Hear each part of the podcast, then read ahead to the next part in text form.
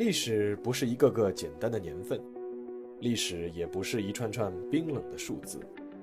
历史不仅有深度、有厚度，其实也有温度。行事有态度，做人有温度。我是馒头大师，欢迎来到历史的温度，让我们读懂过去，活好当下，坦面未来。听众朋友们，大家好，欢迎来到馒头说历史的温度。啊，休息了一个长假，我们继续啊。今天呢是《民国往事》这个专辑这个阶段的最后一集。讲完这集呢，我们又要换一个专辑再说说了。那今天我们要讲的是一个人的去世，这个人的名字叫孙中山。一九二四年的十月，冯玉祥思来想去，决定邀请一个人到北京。那时候的冯玉祥应该是志得意满的，他刚刚成功进行了一场让很多人瞠目结舌的北京政变，他兵不血刃地端掉了直系的老巢，逼退了大总统曹锟，顺带赶走了原本按照协议可以留在紫禁城的满清最后的皇室一脉。但即便老江湖如冯玉祥，他盘算了一下。觉得单凭自己的西北军还是吃不住这个局面。关外有虎视眈眈的奉系张作霖，关内有刚刚被自己请回来的老上级，外加老狐狸皖系的段祺瑞，还有咬牙切齿准备报仇的直系吴佩孚，外加冷眼旁观的英国和美国，以及等着看好戏的日本。想来想去，冯玉祥只能电请一个人北上，而这个人。就是孙中山。那一年，在经历了流亡与颠沛、革命与建国、让位与失望、再次革命与再次失败之后，说屡败屡战的孙中山心里一点都不急，那肯定是假的。毕竟那一年孙中山已经是五十八岁了。所以接到冯玉祥的电报之后，孙中山其实没有什么犹豫，他随即发表了北上宣言。安排胡汉民代理他的大元帅职位，谭延闿负责北伐事务，然后就带着夫人宋庆龄，另外还有汪精卫、李烈钧、戴季陶以及秘书黄昌谷等二十多人，乘永丰舰北上，经香港转乘春阳丸轮赴上海，再由上海取道日本，前往北京。在前往北京前。孙中山对自己当时已经是非常倚重的学生蒋介石说过一句话，他说：“于此次赴京，明知其异常危险，将来能否归来尚不一定。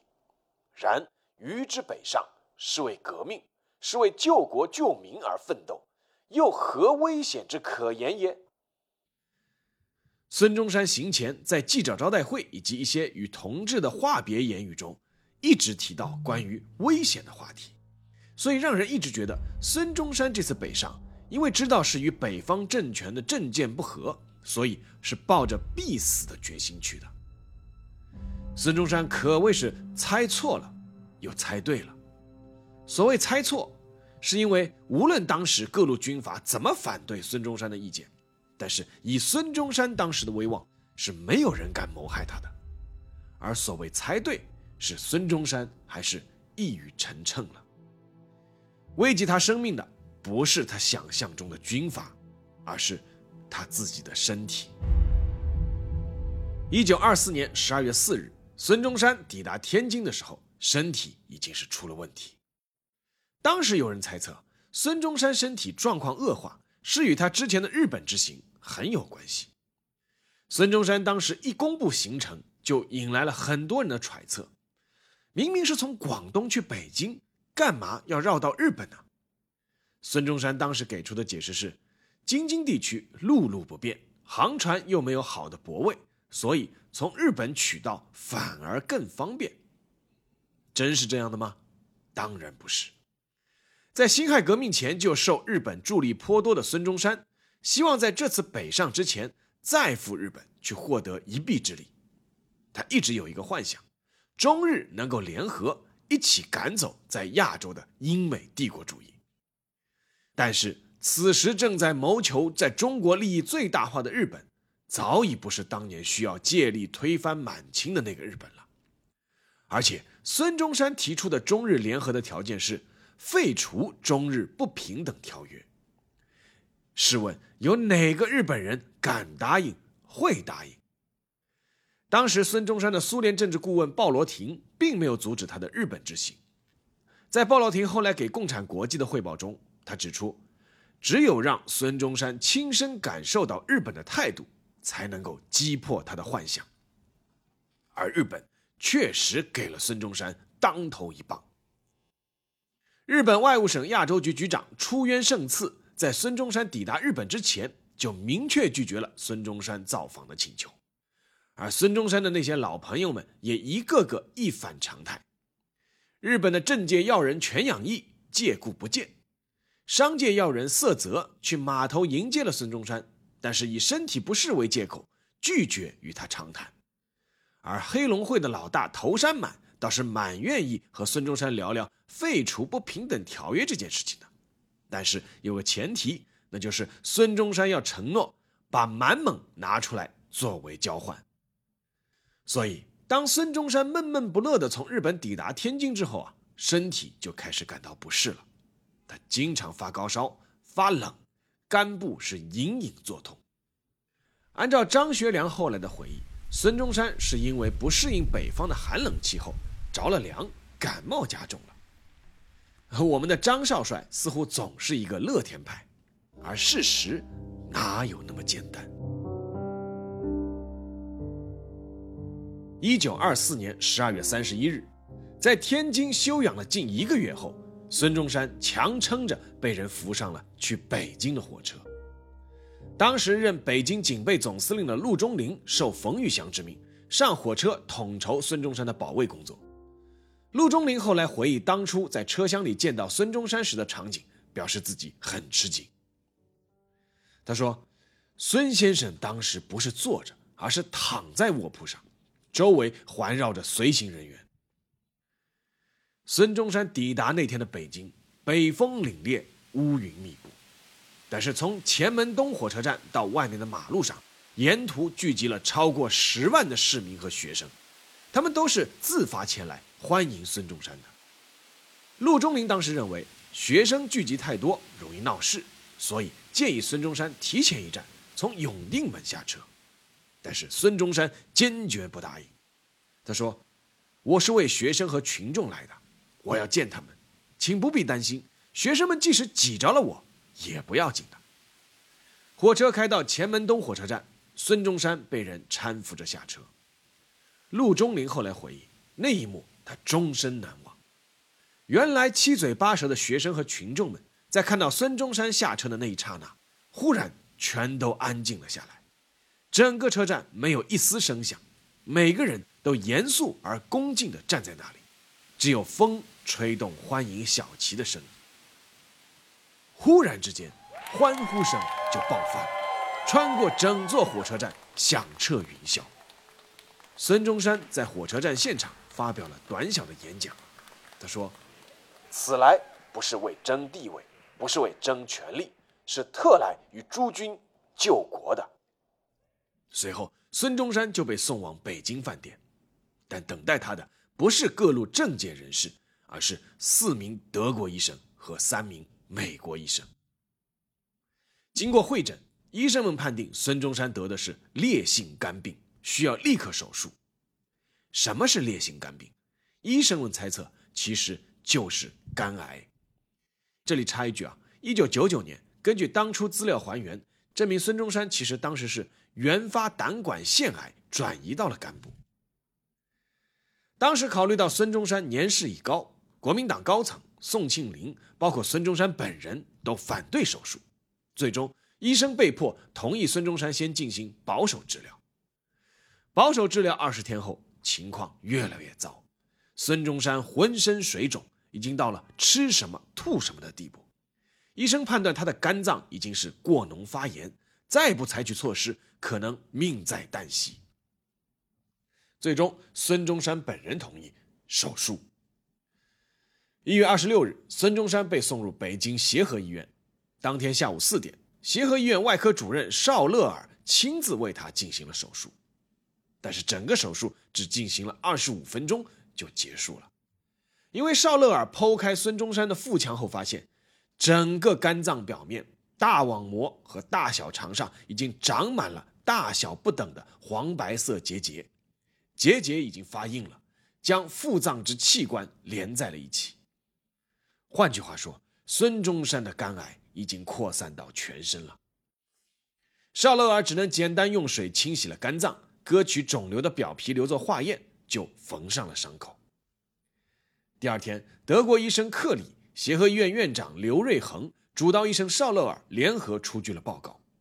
报告说，孙中山先生所患是肝癌，且已是晚期。虽然已经有心理准备，但是拿到报告的宋庆龄五雷轰顶，痛哭失声。虽然知道希望不大，但一切可能的治疗手段都被运用起来了。一开始对孙中山尝试的是镭射疗法，镭射疗法就类似于现在的放疗，即医生用不同能量的射线照射肿瘤，希望呢能够以此杀死或至少能够抑制癌细胞。当时的镭射疗法刚刚在欧洲起步，还处于实验阶段。在尝试了几天之后，孙中山虽然在一开始略有好转。但是四肢很快又开始浮肿，镭射疗法很快宣告失败了。于是又有人提议尝试中医，但孙中山本人坚决不答应。他的理由是：协和医院是西医院，在人家西医院这里使用中医是对别人的不信任和不尊重。但是很快，孙中山便妥协了。二月十八日，他被转离协和医院，送往铁狮子胡同五号。顾维钧的宅邸，因为当时他留在医院已经没有任何用处了。第一个请来的中医是京城的名医陆仲安，陆仲安是胡适介绍来的，因为他曾经用中药治好了困扰胡适很久的肾炎。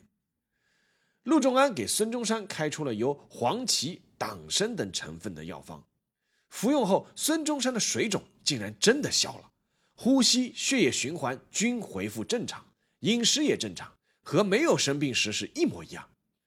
就在大家惊喜异常的时候，二十二日，孙中山又开始腹泻，陆仲安不敢再开药了。第二个请来的是德国精神医学专业的葛新慈，他停掉了中药，希望通过心理治疗来让孙中山康复，毫无疑问也失败了。第三个医生是旅日医生王伦，因为他手里啊有日本新发明的驱癌液，叫做卡尔门加。孙中山的医生们经过化验，发现驱癌液的主要成分有效无效不敢保证，但至少是可以放心使用的。在关键时刻，也只能乱抓救命稻草了。孙中山前后注射了五次驱癌液，一开始确实有消肿和体温下降的功效，但是。他的腹水却迟迟不消退，等打到第七针的时候，孙中山的腹水反而增加了，王伦也只能承认失败。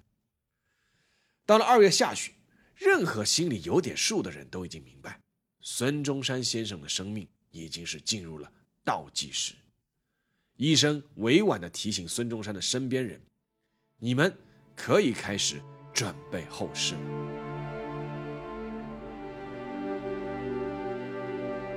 二月二十四日，一直陪伴孙中山左右的宋庆龄被暂时请出了病房。汪精卫、孙科、宋子文、孔祥熙四个人来到了孙中山的病床前。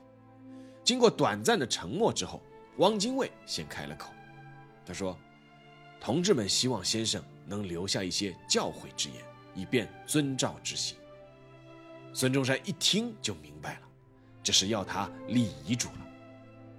沉默良久，孙中山表示拒绝。他说：“你们随意去做吧。”汪精卫四个人坚持不肯，轮番苦劝。孙中山确实很难说什么。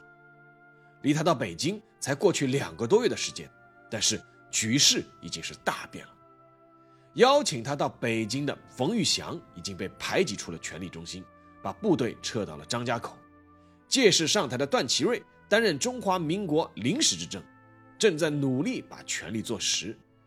曾经承诺奉军坚决不入关的张作霖，在日本人的支持下，已经挥师入京，而英美日等列强在幕后频繁出牌，寻找自己在中国最适合的代言人。眼前的这个共和国，正和孙中山当初设想的那个目标越去越远。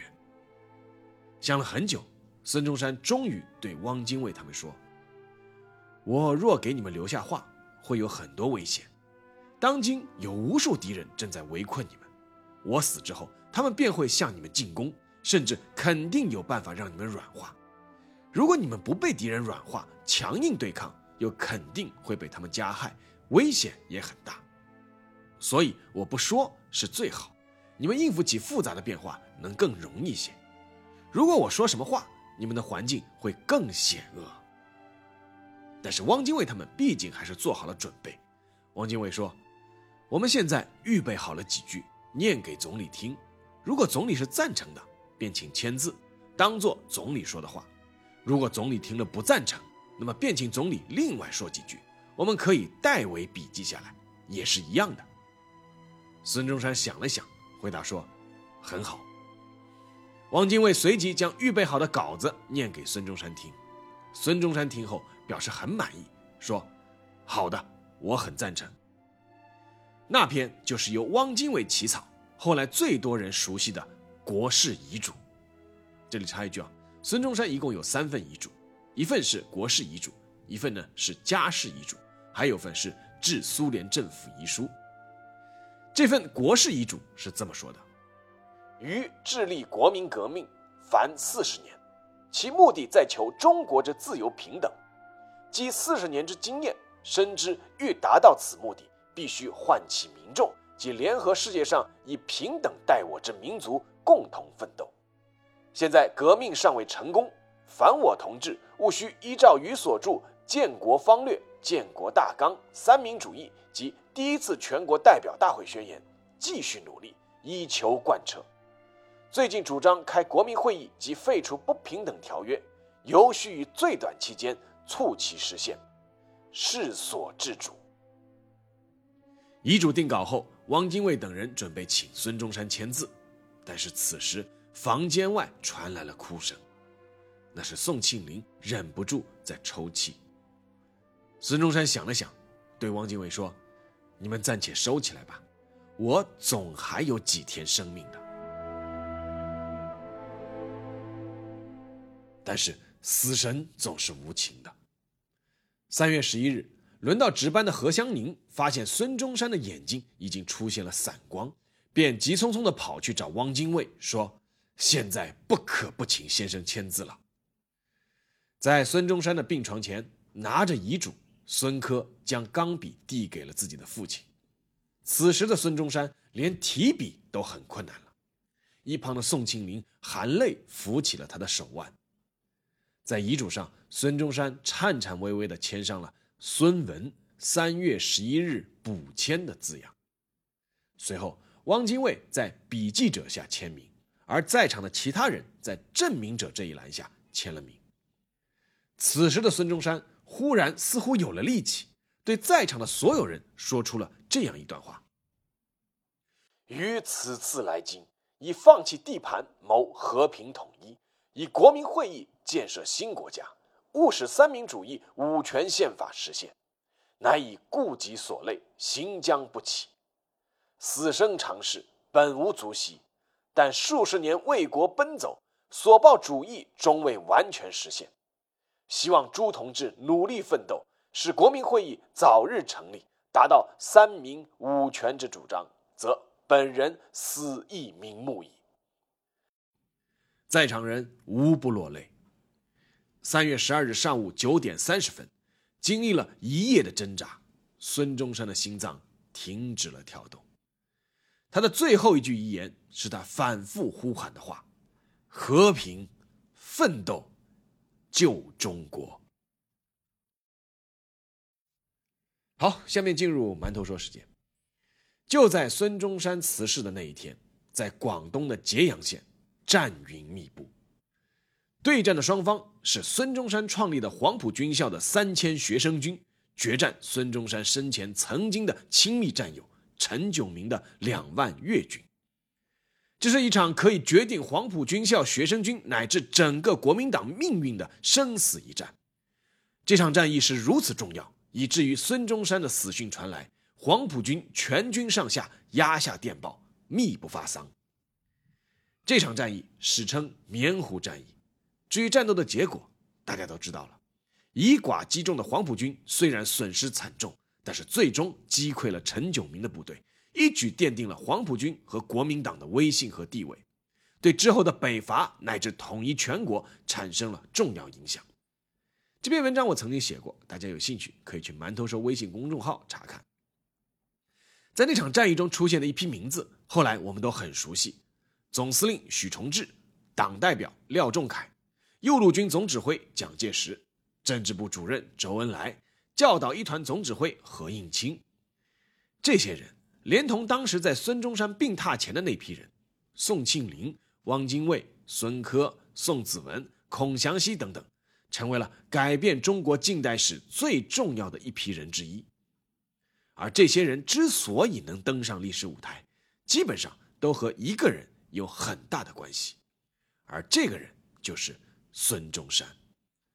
这其实也从另外一个角度证明了孙中山的历史地位。孙中山先生当然不是一个完人，但毫无疑问，他是一位伟人。他有他的历史局限，但是以他的所作所为，在当时他所处的历史时代，已经足以站在潮头。我曾经在另外一篇馒头说的文章里说过这个问题，因为种种原因，今天就不复述了。但是还想指出两点：第一点，孙中山先生永不屈服。一般人可能只要遭受过他遭遇过的诸多挫折中的一次，就早早缴械投降了。第二，孙中山先生不置私产，他的家世遗嘱里留给宋庆龄的，除了衣物和书籍，只有一套爱国华侨送给他的房子。先行者总是需要勇气和毅力的，所谓越挫越奋；而革命家总是要有胸襟和初心的，是为。天下为公，前者难，后者更难。好了，今天的节目就到这里，让我们下期再见。